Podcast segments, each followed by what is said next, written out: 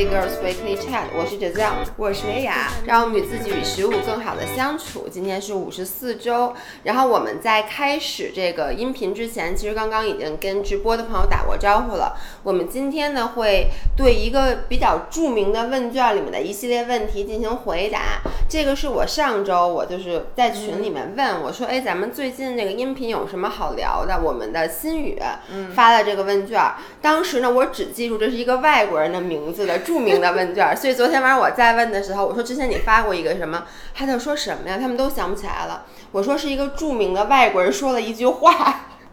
于是就是这个普鲁斯问卷，是普鲁斯特问卷。哦。然后这个问卷呢，我给大家介绍一下，嗯。它是流行于最开始流行于呃十八世纪的巴黎上流社交圈，就是这些名流，因为他们要定期举办各种各样的聚哦会然后他们呃，因为他们当时也没有手机，也不能一起玩游戏，嗯呃，然后也不能有什么可干的，对于是呢，他们就要探讨，共同探讨一些问题，嗯。因为从这些问题里呢，其实你可以把一个陌生的人迅速的拉近距离，或者对你也会知道这个人其实和你的三观是不是一样。嗯所以这些问题呢，我觉得非常适合什么呢？我觉得一个是情侣，嗯就不不是已经很熟的情侣，就是刚约会的时呃候。对，或者你们俩去旅行，在路途当中嗯可以互相问一下这个问题，可能嗯然后就直接分手了，嗯或者呢就好的不得了了。所以这些问题其实答案是可以考验三观的，对吗？我觉得非常考验三观并且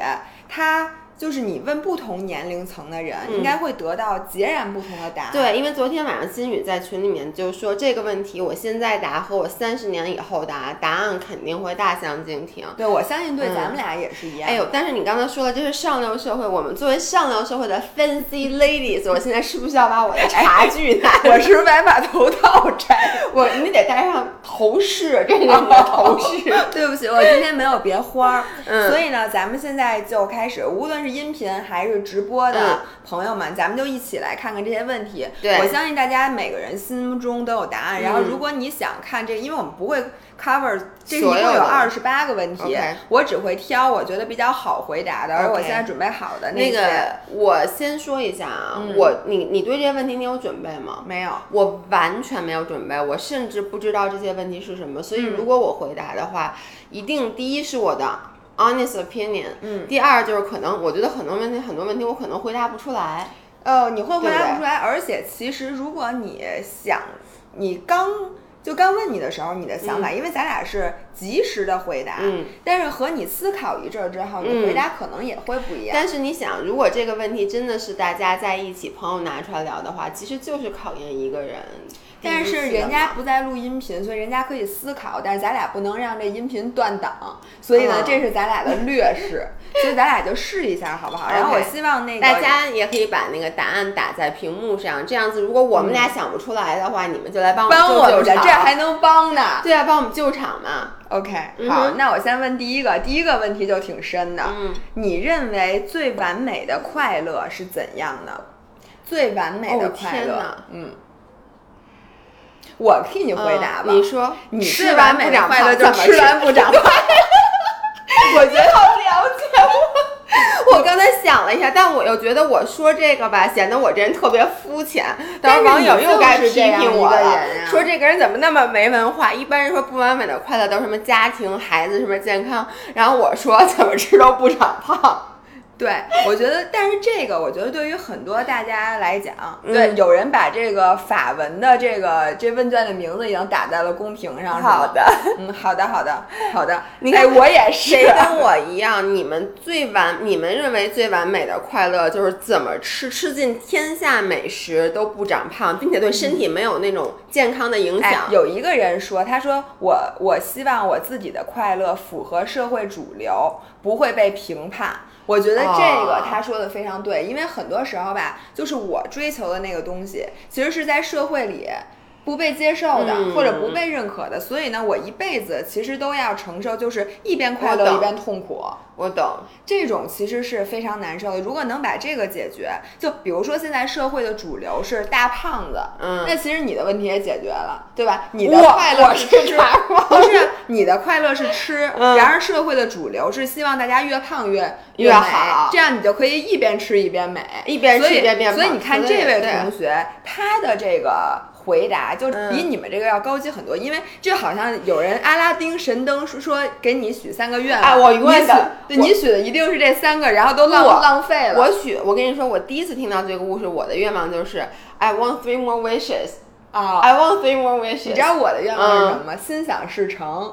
只要这一个哦 wishes 就够了，因为其他的 wishes 都涵盖在这个 wishes 其实我当时就想的是，我希望这个 wishes 是永远就是没有结束的。对，我们今天再说一下，我们嗯今天呢会一起回答一个著名的普鲁斯特问卷，里面有一些特别反映嗯我们三观，然后值得大家探讨的问题。现在我们讨论的问题叫做：你认为最完美的快乐是怎样？但是我能说真的，我认为最完美的快乐吗？就嗯就除了那个前贤的以外，就是我我现在想啊，嗯我认为最完美的快乐是我每年过生日，如果让我许愿的话，我的嗯第一个愿望，我从来都不想每年都一样，就是所有我爱和爱我的人都幸福安康。嗯这是我每次就是第一个许愿的，因为我觉得你不可能说每个人就是。一切都事事顺利，这个就是有点特别贪心。嗯但是我现在觉得，到了咱们这个年龄年纪，就是大家都健康，嗯就是很重要的一件事。我当然说的是心理和生理上的健康。嗯嗯，所以这个是我现在我觉得是最完美的幸福。嗯，你的呢你知？道，我觉得我随着年龄的增长，嗯对完美的快乐这件事儿的定义发生了天翻地覆的变化。嗯如果你让我之前选，嗯我会说就是你在快乐的时候不用担心失去。因为我觉得大多数人的就是快乐，他你之所以觉得快乐那么短暂，是因为比如说你今天，咱就拿吃饭这件事儿来讲，你吃东西的时候，你觉得哎呦真他妈爽，嗯嗯，但是你又担心，首先这快饭很快就吃完了，对吧？而且吃完的时候，你又会在担心，哎，哎，我吃。的慢，我吃的快，我的快乐比你逝去的 要更，然后你快。会担心，哎，我吃完了长胖，嗯。我明天得锻炼，嗯。然后说我不可能天天都这样吃，嗯。就是这些东西导致你会觉得这个快乐是不完美的，或者说你跟这个人在一起，你你非常珍惜和他在一起的时光但是你跟他在一起最高兴的时候，你往往会想到，那我们短暂的相聚之后，就是要不就是要分开，嗯。然后会对对方这种想念呀、嗯。折磨呀，或者是说我和这个人早晚在人生的这个，就我们不可能一直这样，会会对，或者我们会分道扬镳，嗯。或者说以后我再见到他，我也找不到这种快乐了，因为我们俩已经不是最初的自己了。就你会担心很多很多事儿，这会导致这个这个快乐不完美。哎所以如果我很多年前嗯你问我，我会说，我希望我的这个快乐就是 OK 永恒的，就是我我永远定格在这一帧。嗯但我现在反而觉得完美的东西，反而是因为它不完美。对我记，我刚才就想说，其实是一个嗯特别俗套的话，就是，但我觉得很真实。嗯如果这个东西你的快乐不会消失，它就不会变成快乐。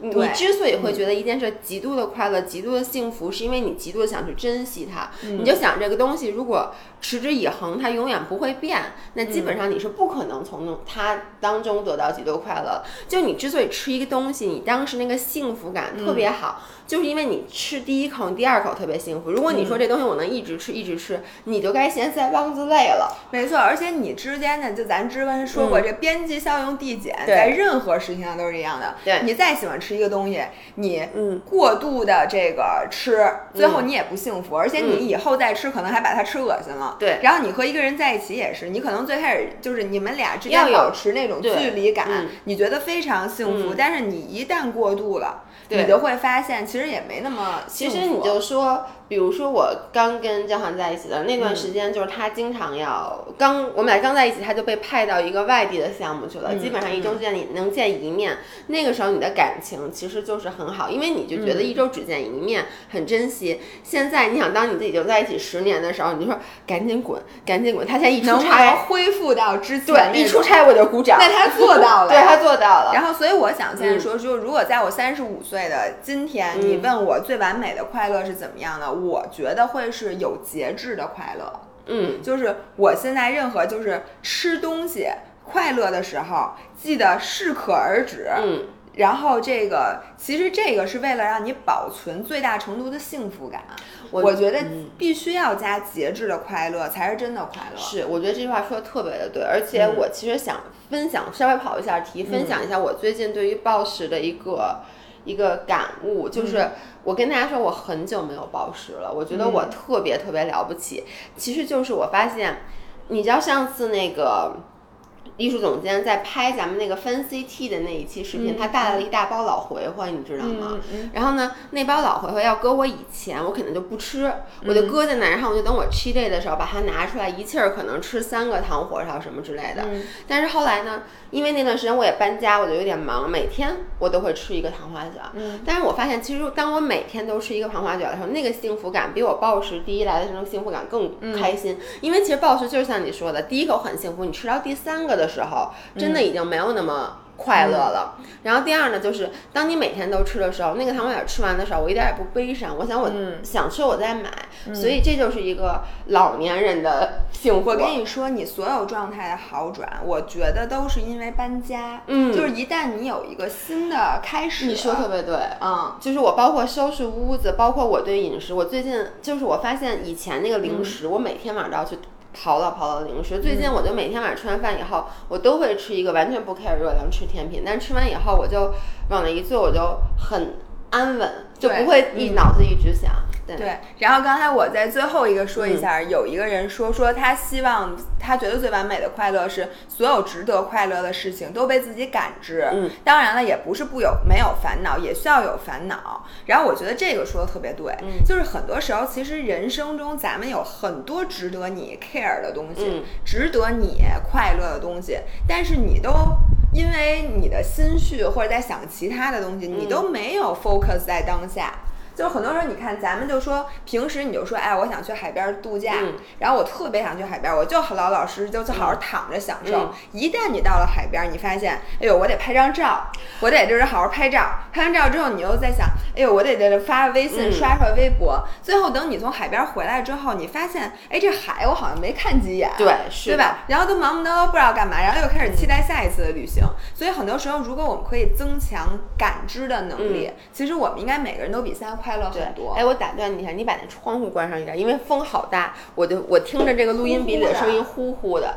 哎，我觉得就你刚才继续说那个往上开，对，就是真的是我玩的最开心的一次，近期来啊，就过去几年里玩的最开心的一次，其实是这个冬天我去滑雪。嗯，其实这次滑雪我还生病了，还赶上疫情。你要说不顺的事儿，简直太多了。但是这是我近三年来第一次出去玩儿。你们看我微博一张照片都没发，嗯就是我我拍了一些照片儿。完全就是纯粹的这种瞎拍，然后呢，不用去考虑什么构图啊，这个颜色好不好，背景乱不乱，没有拍任何的视频全程，嗯，你就感觉你真正，你让我现在回想，我脑子里还是能记那个景色，记得很清晰。相比之下，很多时候就咱们比如说为了出去，就一天到晚想着，哎呦这视频还没拍呢。我跟你说，那种旅游真的太难受了。为什么呢？因为其实本来人多一点，或当天天气不好，本来就。已经让你心情有点不好了。如果这个时候你还想我要拍视频，哎呀完了，我产出不了内容，那种压力会把你本来出去旅游该有的轻松和快乐全部都抹掉。所以老伴儿为咱们的工伤干杯杯。然后我希望咱们能做一个不一样一点的博主，就是我不发任何东西的博主，因为我们要感知。我觉得人还是需要有自己的空间的。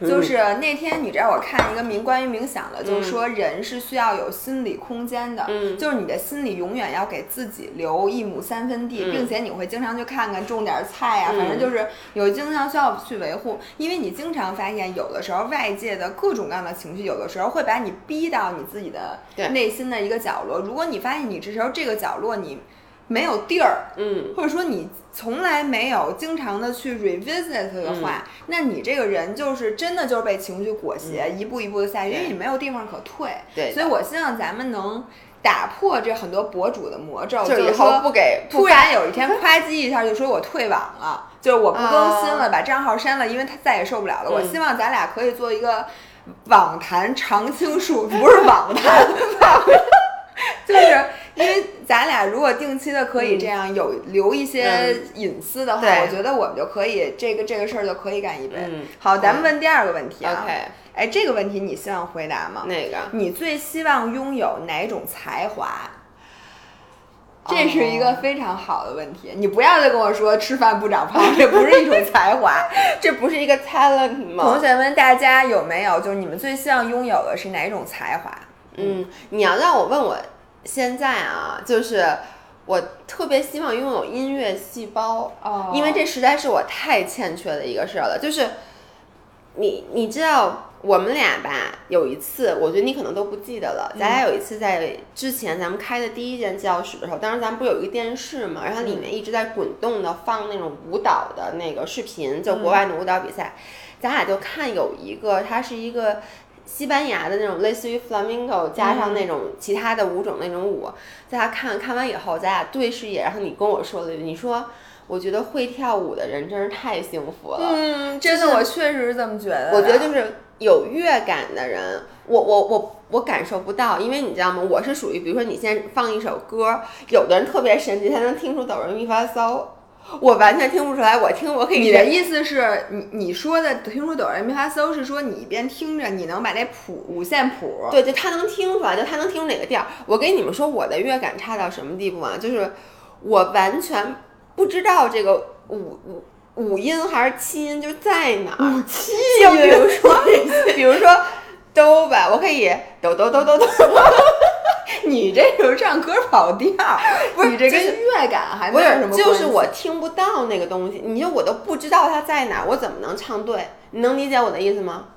我都不知道那个，那你能听出别人唱的对不对吗？我能听出来，我觉得不对劲，但是呢，我能听，比如他唱的不对，就跟原原来那不对，但是我不知道他哪个音错了，你能理解吗？哦，所以我一直就特别想，我就觉得我如果我这辈子再能唱歌能跳舞，我这个人不就完美了吗？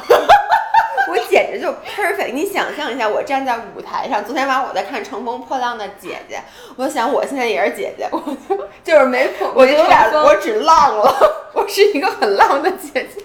嗯，不过你要是这么说，我觉得我希望拥有，我特别希望自己可以跳舞。我为什么希望？倒不是为了说能够让别人觉得，哎呦，你跳舞跳得特别好，嗯就能够炫技。嗯，我是觉得跳舞是一个非常好的能抒发你情感。对我其实想说的就是，就包括我为什么特别想有乐感，因为我觉得很多人啊，你看我们双鱼座其实是一个多愁善感的星座，然后我其实是有很多情绪的。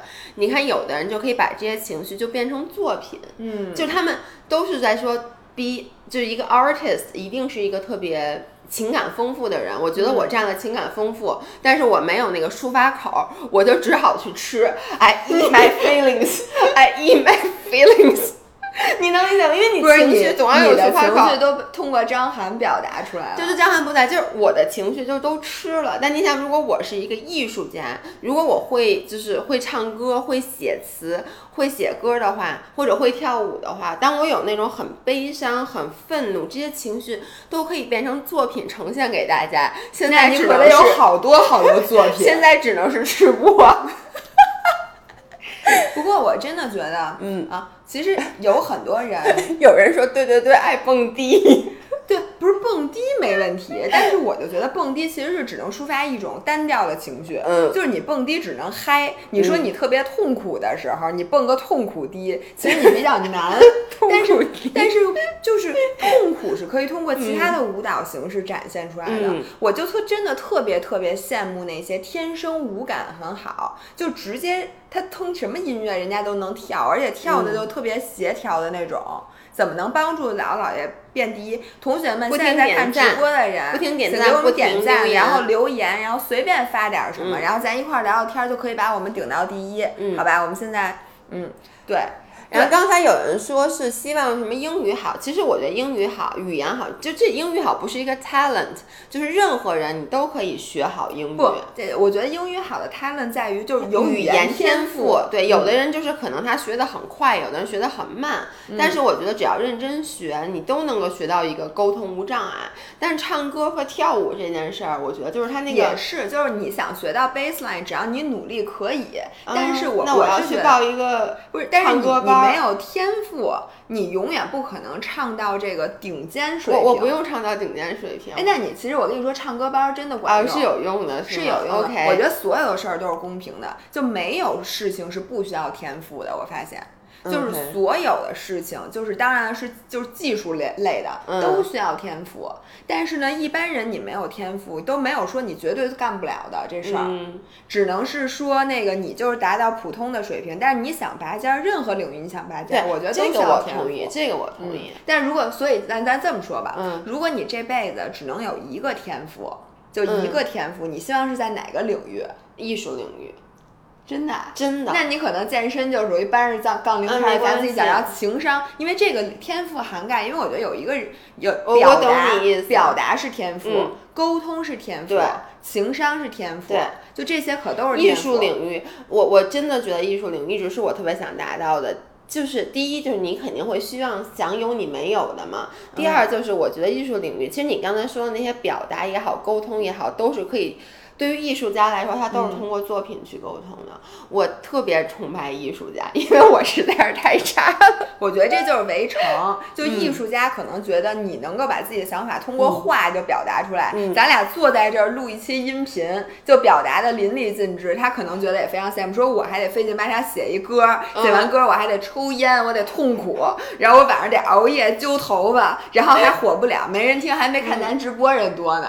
然后呢，艺术家也觉得。很痛苦，一共现在有四百二十一个人看咱直播，我够了，我觉得这够了。然后我还觉得就是那个有些人说有拥有赚钱的能力，就他希望有天赋是赚赚钱，这个其实我也希望有。OK，就赚钱也绝对是一个。所以你最后选的是什么？赚钱的天赋，大家现在都没有，大家赚钱天赋太差，我必须得说，因为赚钱的天赋，你想有这个天赋，首先你要有欲望。我认识所有有钱，就人家至少得想赚钱。我想，我咱俩赚钱的欲望不是我是空想，但是没有实际 行动。我咱俩是偶尔想起来有钱挺好，然后就干别的去了。你这你老何是一个。老何是真的想赚钱的人，呃，但是他也是只停留在嘴头上，只停留在唉声叹气上，但是并没有行动。但人家至少说了呀，咱俩都没说呀。我说都不说，是因为我觉得我压根儿不会为这东西付出努力，所以呢，我说有什么用啊？嗯，那你选一个天赋是什么呀？我选一个天赋领域，刚才说的。我觉得我被人带跑了，我觉得我选赚钱。我觉得其实就是。就是叫什么呀？我是一个庸俗的人，我不得不说。然后我觉得，因为有些人呢，我认为他这个钱不会帮助到他，就钱可能对他来讲确实是魔鬼。就他拥有了钱之后，他可能会发现，呃，跨上了一匹他无法驾驭的骏马。然而，我觉得我可以驾驭这匹马。那个把钱就算我砸回来，像我这种非常平和的人，非常自视甚高的人，非常会花钱的人，我真的就差钱了，好吗？哦，那我也差点儿。我觉得你驾驭不了，到时候你该疯了，犯禁中举。但是大家请相信我，你们的姥姥疯不了。再我再问下一个问题，嗯，你最恐惧的是什么？我觉得这问题非常好。哇塞，我恐惧的点特多，你恐惧点特少。我恐惧的东西太多了，不是，就是从深层次，你有没有挖掘过自己？就是有很多恐惧，它是可以合并同类项的。对，这样你说几个，我给你合并，好不好？你别说你恐惧各种各样的虫子，你说二十种恐惧蜘蛛，你你知道我有多害怕蜘蛛？我我觉得是这样，你让我自己剖析，其实我最恐惧的就是孤独。嗯，因为。我就是怎么说呢？我之前想过很多，我觉得最恐怖的死法。嗯，后来我所有最后结论中恐惧的死法，比如说，呃，被活埋在一个洞穴里。嗯，或者之前你记得咱们看那 Gravity，就是那个人一个人在太空里面，就是你，我跟你说这辈子你他妈给我多少钱，嗯，你绑架我全家，杀我全家，我也不会去宇宙的，除非有二百个人跟我一起去。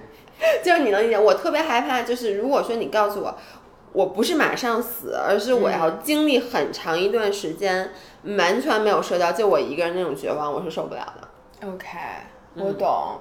然后你知道我最恐惧的是什么？我最恐惧的是对人生没有掌控。嗯就是失去掌控感。其实我看大家在刷屏，很多人恐惧的是变胖。你知道变胖这件事儿，其实就是你对生活失去了掌控。就因为你不想变胖，然而你变胖一定是因为你自己的原因，要不然就是你吃太多了。最近，因为是变胖，不是说你本来就胖，嗯你是比如一段时间你变胖，你的恐惧，其实就是因为你觉得你控制不了你的生活了，嗯你连你自己的身体都控制不了了，这种感觉是。很多很多人，就像我这种掌控欲很强的人，嗯。最害怕的。你知道我对人生最大的追求，嗯。就我一直说，就什么东西能让我快乐，嗯。就是我找到了我快乐的根源，就是我每一分钟，嗯，都实现这一分钟最大的快乐，这是我的追求。然而，你知道这个追求最大的问题的，你乍一听没毛病，就就好像就说嗯你要一直就是活在当下，你要享受嗯每一分，你要想嗯充分的享受你的人生，因为我觉得最值钱的东西是时间，因为它过去了就过去了。你如果说上一分钟你没有做到百分之百的按照你想的。活法去活，或者没有百分之百享受，你就永远的错过了。但是对于我这个追求，最恐惧的事情是什么？嗯，就是因为你一旦就是，你想，我是希望我每一分钟都实现它一分钟最大的价值，嗯这说明我每一分钟都要对这一分钟有百分之百的意识和掌控。嗯，一旦这一分钟我没有按照我的想法做，就这个事情发生了偏差，嗯我没有享受，那在之后的很长一段时间，我会一直后悔。然后之后那几分钟也浪费了。没，错，然后你越浪费越焦虑，越想，哎呦，那我之前那个，然后这个一分钟又浪费了，然后这一下就浪费了，就是你花了大量的时间去所来感觉是一步错步步错，你这辈子完了。哎，我问你，刚前面咱这个现在音频录了二十六分钟了，啊这按你希望的 这个还可以，但是我跟你说，这个是我现在极力克服的，嗯因为我其实花了很长的时间去想，说我到底什么来讲对我是最大的幸福，然后我好不容易想明白了，就是我每一分钟要百分之百的过，这个是我最最幸福的。然而这件事儿它既帮了我，又害了我。嗯它帮了我的，我不用说的，非常明显，就是我不希望受任何人、任何事情的任何牵绊，我就要按照我自己的想法去活。但是缺点就在于，因为这个事情它这个世界不是你想的，不可能按照你的掌控去走，它可能有些时候能按照你你掌控的走，但是至少有一半儿的时间你是控制不了。说白了就是，你要是没按照你计划执行，其实你会对你造成非常大的冲击。没错，相比于我就没计对划执行，啊，就比如说没按照计划，那那那算了，那就这样吧，就就没错，都就比如。说我这个周末，我、嗯我特别想，比如说我去骑，想去骑车，然后吃顿好的，嗯然而发现这周末下雨。嗯，然后呢，你本来说那下下雨我干点别的，然后发现干什么都没有骑车那个出去高兴，然后你脑子里恨不得就一直在想着说，哎呦，我这周末要不下雨就好了。然而呢，你一边想着后悔之前那个就是它下雨，一边埋怨，一边又觉得自己其实又把这段时间浪费了。然后就是等于你要不就好，没什么大没事儿人，你一旦不好了，这一段时间都好不了了。所以呢，我我我在这里插一个广告啊，我们今天晚上 因为九月一号，嗯我会发一个关于正念的视频，其实就讲了什么是正念，然后正念是如何帮我们克服情绪问题的，嗯尤其是讲了如何帮我们克服像大家担心的体重上涨、啊，因为刚才有一什个人说最大的恐惧是情绪化，对，就是嗯情绪化进食的问题。他把正念如何帮助我们，就是这个视频我觉得讲的是挺清楚的所以呢，大家可以期待一下今天晚上微博嗯和公众号、其实都会发。其实我觉得你刚才说那种情况，就是谁都害怕情绪化，但它不是我最大的恐惧。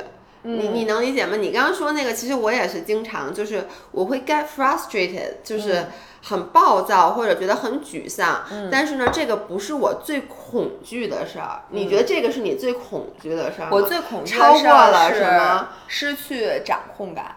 ？OK，就好像有人说他他不知道，他说就是那个我不知道我是不是应该生活在舒适圈儿。嗯，这件事情本身就是因为像我刚才说的，就是你对自己的要求在这儿，然后嗯你现在觉得你生活在舒适圈儿这件事儿，并不是你百分之百希望的，但是你有的时候又不能强迫自己立马就做出改变，这个就是你的掌你希望的东西和你的掌控感之间的差距。我觉得这都是掌控感的问题。对，而且这这这个不就有回到咱们当时其实说了，嗯就是。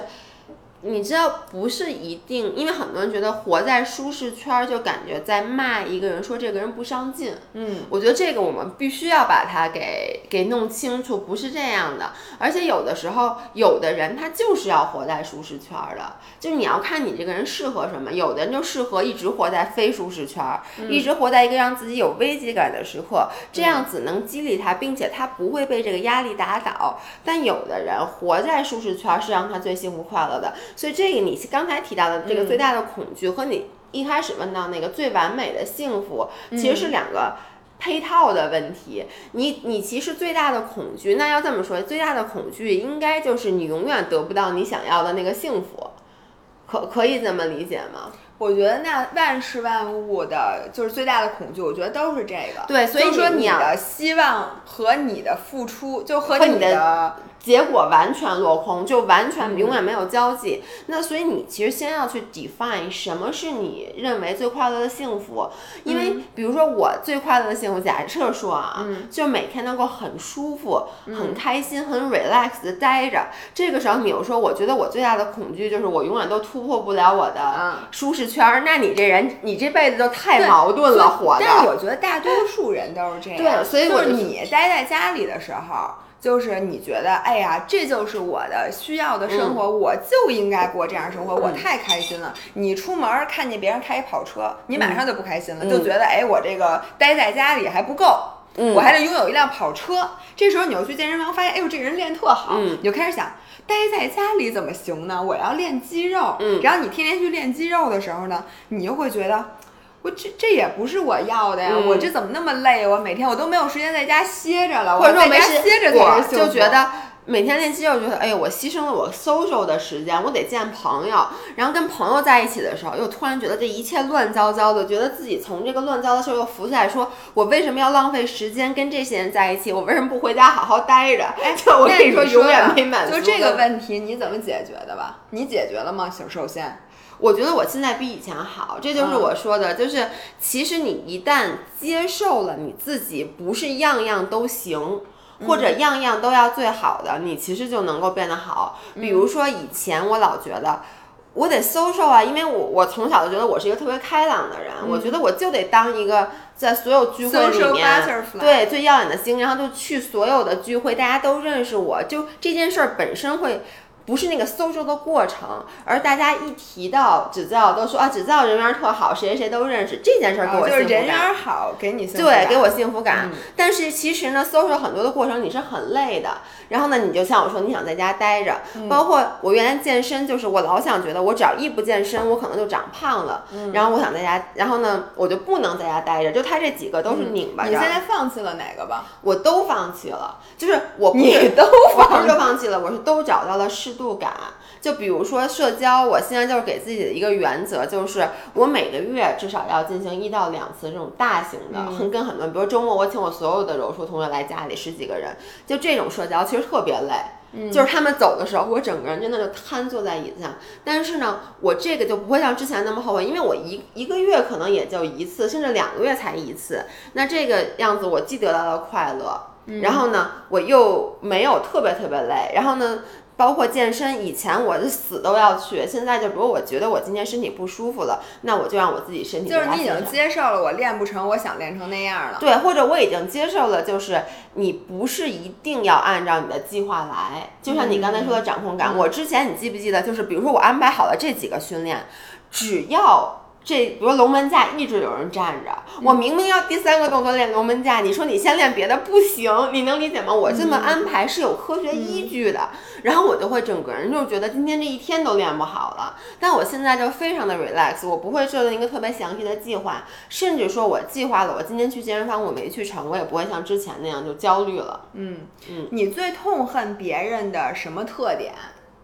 哇塞，这不就是咱们上周回回答过吗？这啊，那是太多了。另一半儿。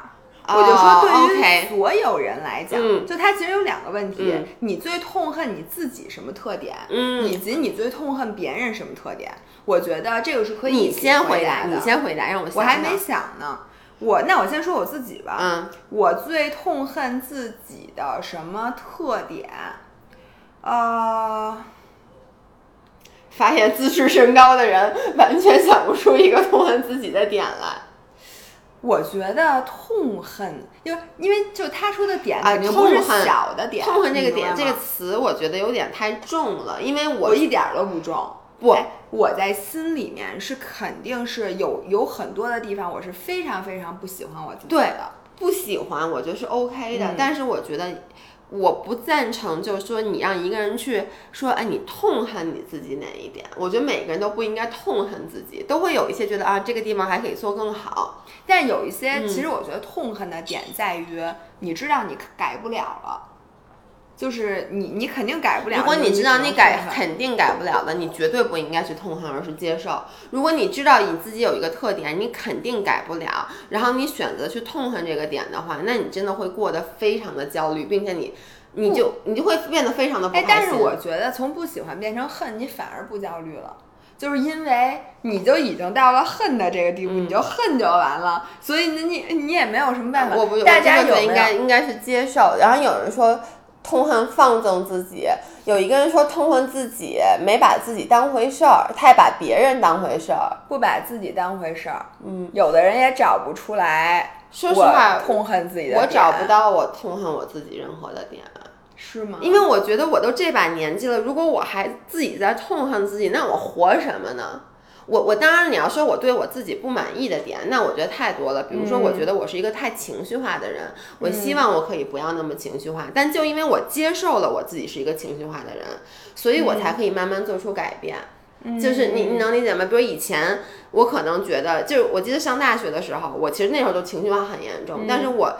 我最不能接受的就是我前男友，就是说你这人怎么那么情绪化？我觉得这对我是一种侮辱，因为我觉得情绪化是不好的，情绪稳定是好的。但现在我就接受了，我我想到了一个我痛恨自己的点，嗯也不是说痛恨吧，反正就是不喜欢。对，我不喜欢自己的点是，我一直觉得我不是一个普通人，就是我不能接受自己是一个普通人。现在能接受了吗？咱俩可聊过这个问题。我这样，我从内心是不能接受的，但是我从表理面智上，或者你从对理智上我从理智上是可以接受的，嗯我从感情上还是不能接受。我我觉得这个没什么好痛恨的，因为其实不是痛恨，嗯但是大家每个咱咱嗯不说的就是你不喜欢自己身上点嘛？就是我觉得我很多很多的所以你其实还是觉就是其实就是自视甚高。我就是一个自视甚高的人，嗯这个我是不可能改的，我也绝不掩饰。嗯就是我觉得，我我我真的觉得我在很多地方，嗯就是我觉得我很优秀。嗯然而呢，在有一些地方呢，我觉得我很不优秀。嗯就我是可以清晰的用理智告诉自己哪方面优秀，哪方面不优秀的。但是呢，我又不能接受自己不优秀的那些点你。需要自己每一方面都很优秀吗？我在情绪上，我当然希望我 care 的点，我我那你刚才说了，你特别想希望能唱歌能跳舞，但你就是不行。我就问你这个，所以我就你不能接受。就是我 从心里我是难过的，我很难过，但是我没有办法，嗯所以这个就是是我我无法从情绪上克服我这个问题，嗯但是我可以从理智上去克服。嗯，我我同意你说的这个点，因为我觉得 growing up 我也是不能接受自己当一个普通人，嗯。然后你就老觉得自己是特殊，但是到了这把年纪，其实我我记得之前咱们也说过，就所有人都是普通人，包括这个是我反复在跟咱们艺术总监说的，因为他老觉得他不普，他比别人都厉害，他觉得他做的这视频，别人只要说他的就是别人这个欣赏水咱们上平没到，回就饮食失调那个，让每个女生嗯给对方打分儿。嗯我跟燕林都是，如果我们俩不是最高分儿，嗯我们俩根本就接受不了。但是从理智上，我们知道一定不是的，嗯所以呢，我就不能参加。嗯就是我参加，我知道，就是所以，我这是就是从用理性去克服感性，嗯就是从感性上，我不能接受自己不是我不是最好我懂的，但是从理性上我就知道我一定不其实是最好的。就是说一套做一套，嘴上说啊我我没关系，我没关系，但其实心里还是很介意。心里我操，你们竟然不给我，我凭什么扣我的分儿？你们凭什么扣我分儿？我哪点儿不够好？嗯我我现在其实真的就是我为什么能接受自己是一个普通人，是因为我觉得没有人是真正的普通人，嗯就是 average。你觉得你是 average？比如说啊，你你嗯可以用钱去跟人比，你可以用事业去跟人比，你可以用你的身材去跟人比，这个点太多了，嗯所以呢。我我接受了，我不可能条条都占到第一，所以你就是有好的有不好的。我觉得这嗯个是我现在比你强的一点，就是我心里很清楚我有比别人好的一点，我心里也很清楚我比不如别人的点，并且这些点我现在就是你就可以接受。完全可以接受这些嗯点，我就比别人差，但是我就是差了，怎么着？这就是为什么你让我去什么用正念去改善自己的情绪，我就不，因为我现在在什么？我在 embrace 我的 emotions，真的是。但是你知道，正念并不是说让你嗯规避你的负面情绪，而是让你不要在负面情绪的裹挟下去做一些你的嗯，理智下不会去做的事儿。所以我觉得这个是对你的帮助。好的，嗯，我今天晚上要看。接下来我想问你，那你别人有没有什么点是让你特别痛恨的？因为上次咱们说最讨厌异性的点点，什么不懂装懂，然后那个什么来着？我我我其实现在我觉得我讨厌不能接受异性的点和不能接受其其他人的点是一个，就是我最不能接受的点，其实就是非常的瞧不起人，或者就是说不能怎么说呢？我想想啊。就是举个例子，就是比如说，当这个人不管是朋友也好，男朋友也好，然后呢，当你跟他去分享一个事儿的时候，他的第一反应永远是批判，你就是负面吧。我觉得是我不能接受是负面，就真的有人是这样。就比如说，呃，有人来我们家看看我们家这房子，一般都会说啊，这个很好。什么什么什么通透什么的，但是有的人我知道他不诚心，因为我知道他就是这样的人，他一进门，他第一个看房子，第一句话就是：“哎，你们家这个玄关好长啊！”你能理解这？是坏的。对，就玄关很长，就浪费空间嘛。哦，就你能理解在他眼里都是缺他眼里点永远看不见优点。然后这个人呢，就他这个人，他其实就一直没有买房子，OK，他就一直一直没有买房子。所以呢，我当时就跟他说：“我说你知道你一直为什么没买房子？因为你在看房子的时候，永远都看见这房子的缺点。嗯但是你眼睛里能看到，你看不出缺点、挑不出毛病的房子，你丫一定买不起。嗯就是，所以就是你不能看东西。如果你只看缺点的话，你的生活就会很累，你会错失很多机会。因为你机会来了，你说哎这不行，这可能会什么什么，于是你就错过了。但你没有想到，你走进这个机会里，它可能还有很多更好的地方。所以这个是我不能有接受的，有不人说。是不喜欢的是讨厌没有距离的亲近，我觉得这个我也非常同意。什么叫没有距离的亲近？没有距离亲近，有些人他不给你距离，就是甭甭管是如果是另一半儿的话，嗯他就希望每时每刻什么事情都要和你在一起，什么事情都要沟通，不允许你有秘密，不允许你有空间。然后呢，朋友也是啊，我没有见过这种人。啊，我见过。然后朋友之间也是有很多人他不允许你有不跟他说的事儿，就然后所有的事情都要和你一起干。这个确实，还有人说是那个不能接受总是反驳的人，不能接受自己特别有优越感，说什么都要跟别人这个有点像我对刚才，说的一定要显得自己比别人好，这个他不能够接受。这个其实我也不能够接受。但是你知道，我最痛恨别人的点、嗯就是这些啊，我只是不喜欢，嗯但是我觉得这个正常。嗯，我最痛恨别人的点是这个人不掌控自己的人生，就是他放弃了。跟你有什么关系？我就问你。我我痛，人家就我着急，你知道吗？我真有的什么就是这就是痛恨和不能不喜欢的点。OK 就如果我就当然他是马路上人，我我连看电视我都生气。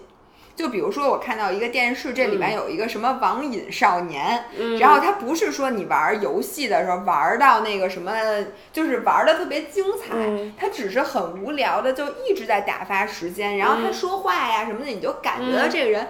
我就特别生气，然后呢，看看那个 综艺不是就看见有人家小孩儿，人家是小孩儿，我嗯不是说我这个做的对啊，嗯这是我的病，但是嗯我真的就是这样的。小孩儿什么练琴练的本来特别好，嗯突然有一天就不练了，嗯说妈妈我太累了，我要休息，我这嗯琴我不练了，我打死都不练了。嗯，我就想你凭什么不练？你凭什么练？你他妈是不是有病？你马上就要，我跟你说，我觉得。还好的你，我觉得你已经快管到我身上来了，我都能想象到有一天我要是放弃我自己，你得跟旁边管死我。我肯定就是 我真的不能，就比如说我的另一半，如果就是他没对自己的人生没有任何的，他也不能说完全没有计划安排吧，就是他说一套做一套。比如说我说我想我想好好读书，然而一直没有行动，嗯，但是你又老说，要不你就别说，你说了你就得干点什么。就这种差距，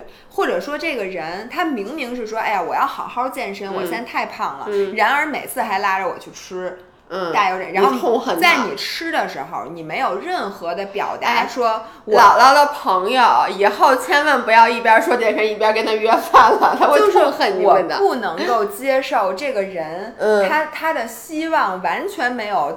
通过掌控感体现到他的实际行动上，这个是我从内心我绝对不会和他做朋友。所以当然了，我也知道，就有人说我管太宽了，我确实管太宽，于是呢我也不管。然而这样的人我不会选择和他做朋友，因为我这我不是因为。我等，我不喜欢他，是因为我着急。我等，我看他我就想说他。这个其实我能理解，因为每个人都有自己喜欢和不喜欢的人嘛，嗯，对吧？OK。有人说痛恨不明真相，上来就道德绑架，那不是我吗？我最痛恨的是别人干涉我的生活，不是我。对，就是你。哎，你看你，所以我们就不能做朋友，因为我其实是我真的是完全为为这个人好。但是我反而不不这么觉得，就是我觉得现实生活中的你你。你不会真的管的，我不会管，但是我心里会非常难受，我会炸着他。哦，对，你会炸着，我同意。对，我会炸着，所以我为什么身边朋友那么少？我很多人我真的不能接受。嗯，OK。所以呢，我就选择，我觉得我就适合小社交圈。哎，那我问你，比如说像我，我说我要早起，我每天还是睡到十点钟这件事儿，你是一个对自己有很明确的认知，并且我觉得你活的相当的，就是你想实现的事。但我当时有说过我想早起，但是我比如说你，哎，我觉得每你就懒得打我，天天我觉得你就这么说你就打脸，因为你根本就不管我。比如说我每次跟姥姥说，我跟姥姥说咱们俩出去玩，我说我早起六点钟你起床叫我跑步去。他根本不叫我，我跟你说，啊，是我不会叫你的，因为呢，我叫你起来有什么用？但是这种就是我觉得这些都是小事儿，但是在大事儿上面，如果他特别想挣钱，然而他一直就没有任何的变化，或者这个人说了好多好多年一个什么什么事儿，他从来都不干，我就从内心我真瞧不起这样的人。但是我知道我自己其实 somehow 也是这样，但是我就是每一个人都这样，其实就每一个人都有一些点，但是你得看大面儿。我觉得我大面上是 OK 的，但有些人大面上都不 OK，我就真的我是着急的。有些人说懂我的感受，然后有有的人说我绝了，我 对不起啊，所以我不能养孩子。我养孩子，我觉得我会把那孩子给逼死。对，因为其实咱俩之前讨论过一个问题，就是咱没有，就是咱俩，我其实插插一句，就稍微跑一点题。我们之前其实有一个比较敏感的话题，咱俩之前产生过歧义，就是那叫分歧。什么叫歧义？你不知道你有没有文化？就分歧的歧，意见的意，就是分歧的意见。分歧的意见，好不好？好，就是关于如果我们有孩子，孩子是同性恋，你该怎么办？然后当时我的反应是说太好了，就我特别希望，如果有孩子，我特别希望我的孩子同性恋，因为我觉得这样子我就可以。让他变成这个世界上最骄傲的同性恋，说我妈可支持我当同性恋了。然后你当时的反馈是我绝对不能接受，但你给我的答案是说，你说因为我觉得他在这个社会上会活得非常的苦，因为这个社会还不能完全的接受他。没有，我跟你讲，首先我的答案不是我绝对不能接受，嗯，是我绝对不希望啊，对对对，我不希望他是同性恋，但是如果他是同性恋，我肯定百分之百接受。你说，因为这件事是没有办法改变，但是我绝对不会，我说我我就。不希望我的，因为当时你给我的答案是说，因为你觉得这个社会。不能像你希望的那样也去爱他，所以你觉得他会遭受很多的苦难，就这些苦难是你没法帮他屏蔽掉的。然后你会看着他，这就跟你刚才说的一样，你看着他，看着就是你说社会如果在欺负他，你你帮不上忙，你会干着急。嗯，但是我觉得没事儿，就不要脸，就这样。我也不知道为什么，我觉得这个就表真的就你刚才说那个让我觉得这就是就是你总是想去。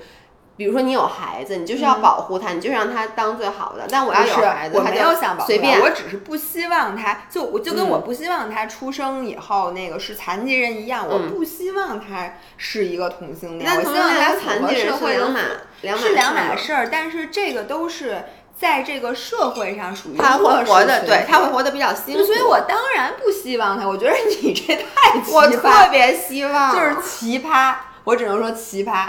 好，我们咱们下一个。咱们说下一个，嗯你认为程度最浅的痛苦是什么？哎呦，有程度浅的痛苦都是痛苦了。我觉得对我来讲，嗯程度最浅的痛苦是我改变不了的事儿，就是我我你这回答案回回答的好深奥啊！就是因为根本在程度最浅的痛苦，这这些这个事情本身就是一个很深的东西。嗯然后我现在觉得我什么痛苦，我觉得我是一点儿都不怕的，就算嗯他再痛苦也没事儿。就比如说我深爱的人跟我分手，嗯然而他就这么走，他爱上别人了，他走了。我觉得这件事儿它是很干净的痛苦，嗯因为你不会去后悔。你觉得你自己问心无愧，那你离开我，那我也没办法，那我只要把这个痛苦忍受过去，我只要忍受就可以了。但是呢有一些痛苦是你造成的，是你嗯自己造成的。嗯这种事情你会一直后悔，一直去想，你不能原谅自己。我觉得这种痛苦是比那个程度深的。哎呦，我无法想象成，而且我觉得你说那我绝对不能。如果让我选，我宁愿是我分手，我不能接受别人跟我分因为手。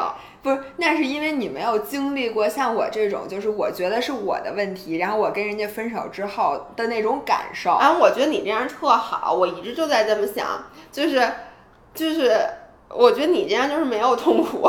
胡说八道！我觉得你去伤害别人的时候，嗯其实你比那个人要痛苦很多，就是程度是完全不一样的。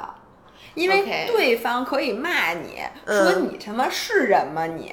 你为什么这样对我？但是他这个事儿他忍受过去，他还可以跟下一个女朋友或者什么说说，我告诉你，我上一个女朋友特别渣，然后他跟我分手了什么的，嗯就这就事儿过去了。但如果这件事是你造成的，嗯，你第一，你永远不可能跟人说，然后你永远在心里不停的扎着自己，因为我觉得人性本身是通的，没有人真的不会谴责自己，都会的。哦是吗是的，？OK，因为我没经历过，我觉得程度最浅的痛苦嗯就是我不太介意的事儿，或者这么那叫这不叫痛苦，就这么说吧程，度最浅痛苦就是不痛苦。对，或者说程度最浅的痛苦是，就是这件事儿发生完了以后，它对我影响不太大。啊，是有这样的你这话没毛病。比如说，比如说，你看我短时间的在春节后长胖了，这个痛苦就比较浅，因为我知道我我到过两个月我自然体重就回来了。如果你没有回来的话，这就是程度深的痛苦，对，很棒，非常棒。那我问你，你最奢侈的是什么？我最奢侈的呀，嗯，事儿是吗？我觉得我最奢侈的就是现在，就什么是意思啊？我最奢侈的是，嗯，坦白讲啊，就有我有点说的有点像炫富，但其实不是富，就是我最奢侈的是，我觉得我的父母和我周围的人没有给我任何的经济压力，嗯，以至于我真的可以做任何自己想做的事儿，这是我觉得任何一个人都能够找到最奢侈的一件事儿了，因为。坦白讲，就是我觉得我们家也不是那种特别有钱的，但是我爸妈对我的支持就是嗯我在上学的时候，我说我想出国，嗯他们就完全没有二话说 OK，那你自己去办，你可以出国。然后在咱们其实正处于事业上升期的时候，而且还有房贷什么乱七八糟这些乱七八糟的东西的时候，你说呃我要辞职，我我要做网红，不挣钱，真的不挣钱。然后呢，父母就是觉得他觉得你做的这件事儿真的是不对的，但是他也去让你做了。然后包括现在，你说咱俩说我不想要孩子，父母其实可能觉得你将来会后悔，嗯，但是他不会去给你施加压力。我觉得这就是最奢侈的事儿。哎，我这点跟你有同感。嗯我觉得我最奢侈的事儿是什么呢？是我偷了用来抚养下一辈人的时间。嗯我是觉得我等于就我们这个年龄，说实话，其实大多数人都已经有孩子了，对，他们的人生已经有一半儿或者以上的时间，基本上是全部因为你的时间和精力。你想，你得为孩子挣钱，对同时你要为孩子付出，你要嗯抚养他成人，时间、精力，对，然后这其实最宝贵的东西就是你的时间和你的精力。嗯然而这些精力我们明明应该用来去抚养下一代，但是我们全都给了我们自己。嗯所以很多时候，我觉得我过的每一分钟都很奢侈，对就是因为我觉得这时间是我偷来的。嗯，就是你看上一代人。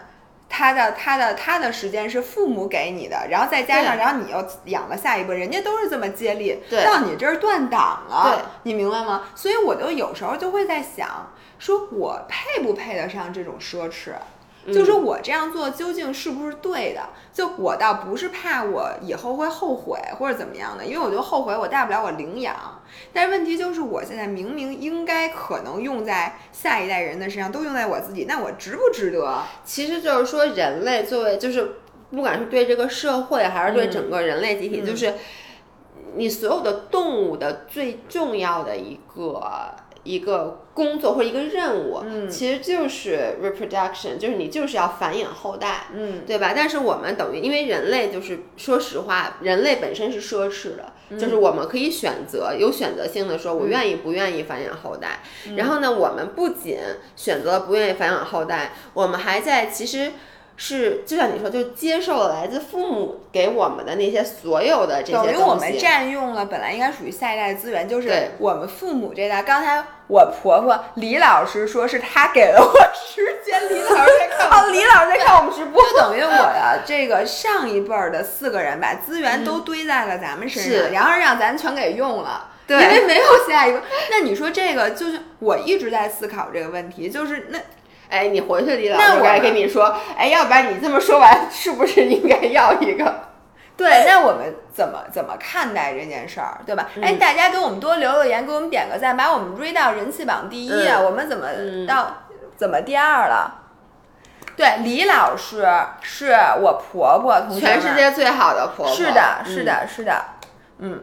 哎，那咱们最后说还还最后再说一个分钟问题再说。嗯这样，咱问这个吧，呃，你认为哪种美德是被过高的评估的？就是哪种美德是被高估的？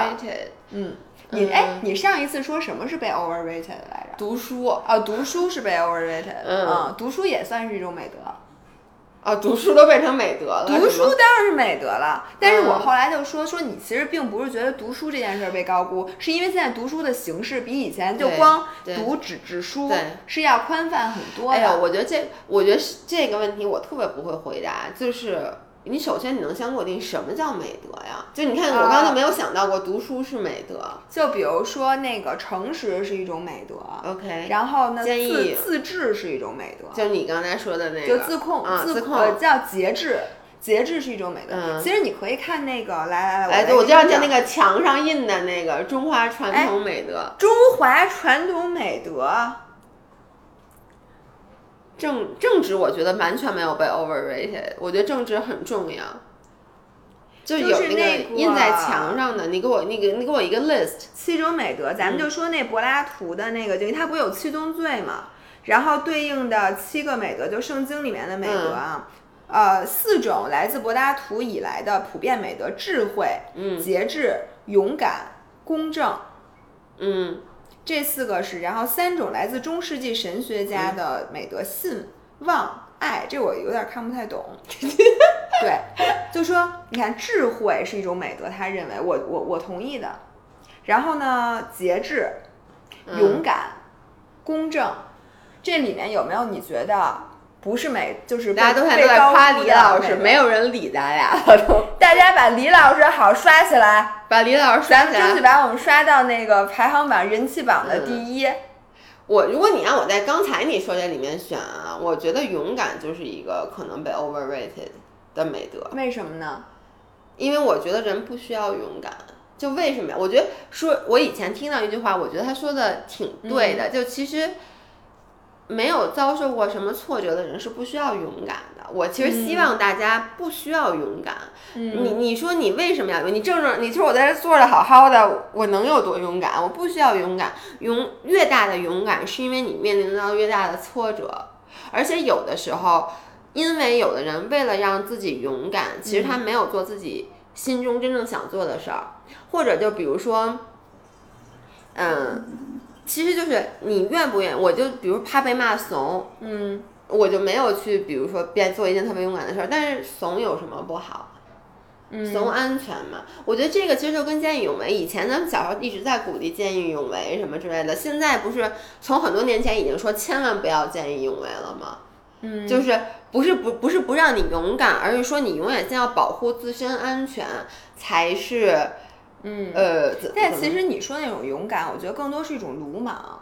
就是很多时候，就是我觉得勇敢的定义，其实和你刚才说的，嗯，no no no，我我其实想说，就是包括像你说那种正面的勇敢也好，其实我不想给勇敢就附加一个特别正面的定义，就不是鲁莽啊，见义勇为，就是我我现在想不出很多事儿，这边的话他很勇敢，比如比赛，嗯。我那天我们柔术课同学来 家里，我觉得你的点就在这比赛，大家还在讨论这件事儿，然后就说当时哟，咱们第一了，太好了，快截个屏，谢谢李老师的功劳，快截屏，李，谢谢李老师。你看，我跟你说，就是我我举一个例子啊，李老师是最了不起的，把我们当了小时榜第又第二了，我说第一一秒钟，没事，截屏了回事？截屏了就说明咱们一直是第一，一直是第一，好。我想国安永远争第一。这样子，我来重新说一下啊，就是很多时候，比如说大家觉得你有没有勇气，比如参加一个比赛，我不管是任何的比赛，别人就说你不用赢，你只要参加了就证明你很勇敢。嗯，但是我这种人就是我就是怂到我连参加都不敢参加。但是你承认我因为怂不敢参加比赛，这本身也是一种勇敢啊。就我觉得敢于接纳自己，我承认我的缺点，我知你要这么说，那美德每一个美德你都能去给他解释出完全，因为咱们现在不就说 overrated 吗？嗯，就是因为你要这样的，所有的美德你都可以给他解释，用各个方面去解释。那美德它既然被定义为美德，它一定不是一个不好的事儿。我只是说它 overrated，就是当我们过度去强化这个勇敢的时候，会造成很多人的很多心理压力。我我。今年一直在想一件事儿，就那天我也上次我也说，就是每个人的存在即合理，就是 your feeling is valid，什么意思？如果你觉得怂的时候，你觉得害怕的时候，或者你觉得这件事儿你不敢的时候，这种情绪很多时候会被因为你别人说你这怂货、怂狗什么之类的，你就觉得这是在骂你，但其实你存在即合理，你有这种情绪，你就嗯。这就是对的。嗯，我是想说那个，呃，我我最近看了两个东西，对我启发特别大。一个是说，其实，在现在这个社会里，咱们这些普通人变得越来越不重要了。你的出生、你的死去，对国家、对什么这个事情，不会有任何的。贡献了，我不能接受。不是刚刚说的我们不当普通人吗？不，我是说我不想当普通人。但其实你，你连炮灰，原来还说，就说为什么国家需要这么多人？是因为国家需要打仗。对，打仗的时候你就是炮灰。嗯，那现在是什么情况呢？打仗你都不需要你了。人家摁一钮就打完了，你你想当炮灰的资格都没有。但是我作为一个自媒体人，我可以通过舆论把舆论变成武器去指哪但是问题是，自媒体人一板砖砸死好几个，你死了，并没有对自媒体行业没有任何的区别。咱们在做做这个东西，跟其他人一样，我们就是为了赚口饭吃。你并不是为了这个国家，为了人民活着，好吗？不是吗？你是吗？我是为了传传达正正正向思想。嗯，对对，反正就是就是普通人，其实你有没有你这人，嗯，变得越来越不重要。你对你身边的人是重要的，但是你对这个整个人类已经没有任何的意义了。然后呢，真正对人类有意义的，就是金字塔尖儿的那几个人，其实就是像什么 Bezos，然后像马马爸爸，像马化腾，对，Elon Musk，就其实这几个人就够了。说实话，其他的人就是。被就是你生活完全是为了你自己个儿，你就是为了把你这一生过好了，你就不要再想别的了，就跟你没关系的这些事儿。这是第一个，我觉得看了，我觉得确实是这么回事儿。第二个呢，就是白岩松的一个采访，他就说他觉得现在这个社会，因为我们的社会发展基本上已经到了这个阶段，你也不会再日新月异，你也没有什么突破口了。那现在每个人能做的最大的东西是什么？就是内观。就是因为你的生活已经就这样，你对人民就就等于你往外拓也不可能了。所以现在谁能过得好，就是你能呃，在这个外界可能咱们的经济不会再发展了，你的生活条件也不会再改善了，你什么的情况下，然后往里边走，让自己幸福。OK，这跟美德有啥关系？然后我我所以我就想说，我你觉得哪个美德被 overrated 了？我觉得被 underrated 的一个美德，嗯，就是你呃叫什么的能力？这是自我认知的能力，就是你。往往往里走，那不就自我自我认知吗？就那对自我认知，以及并且你能够和自己的这个所有的这个情绪好好相处，就是让自己在现在你这个此时此刻的你，就是有这么多缺点，生活有这么多不如意的你，可以很幸福。嗯，就是这种不，就是你的幸福不依赖于任何外界的这个失或得的时候的这种能力。我觉得这个能力现在是对每个人，他应该是一个美德。我可能又说太深了，但是我真的最近不是我，我能理解你刚才说的那个，但是呢，我又另外一方面，我又觉得。就这样子活着特别没劲，为什么呢？就是你完全，你说我什么使劲往里走，你不往外走，你怎么促进经济发展？我就问你，人家就因为社会上都是促进经济发展不需要你，好吗？当然不是了。我跟你说，怎么着？如果没有下面，我就这么跟你说，如果没有张涵在像张涵这样的傻逼在那个阿里给马爸爸打工，马爸爸能是马爸爸吗？不，但是没有张涵，会有别的人给马爸爸打工。不对，所以就是每一个人，就是你可能个体没那么。重要，但是我就说，你每一个人其实是重要的，就是你这些点是重要的，对吗？合在一起是重要的。对，但是你你就这么说啊？如果说你也内观，我也内观，全人类都内观，都不消费了，因为外在的东西带不给我幸福了。消费。你刚才就是说，因为你说不要，其实你就是不以物喜，不以己悲，就不要因为外界的事儿给你带来情绪。你就这么说吧，我没有因为外界的情绪给我带来的悲伤导致我。大吃大喝，冲动消费，餐饮业可怎么办？我不是我告诉你，那关就不吃饭了，是不是？我大吃大喝能给餐饮，就不我平时吃一个人的饭量。我一大吃大喝，我吃四个人的饭量。那别说了，好吧，就不能吃播。你现在非得要唱反调，我觉得你马上就要播不了音了，行吧？那咱们今天就探讨到这儿。然后，如果大家想看这个完整的问卷，去那个搜一下普鲁斯特问卷。对，他是一个外国人。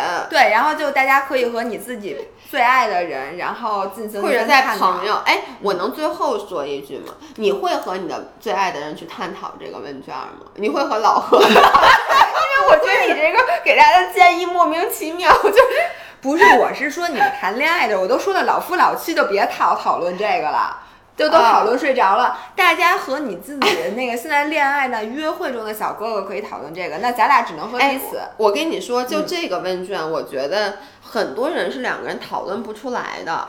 所以它其实本身就是一个测试，你能理解吗？你现在让我想，我还能跟谁去讨论这个问卷？可以和大家呀。对，下咱们下一期下一次直播继续说吧，咱还有这么多个问题呢，对，好不好？OK，那就这样，今天就这样，我们下周呃不是周五见，拜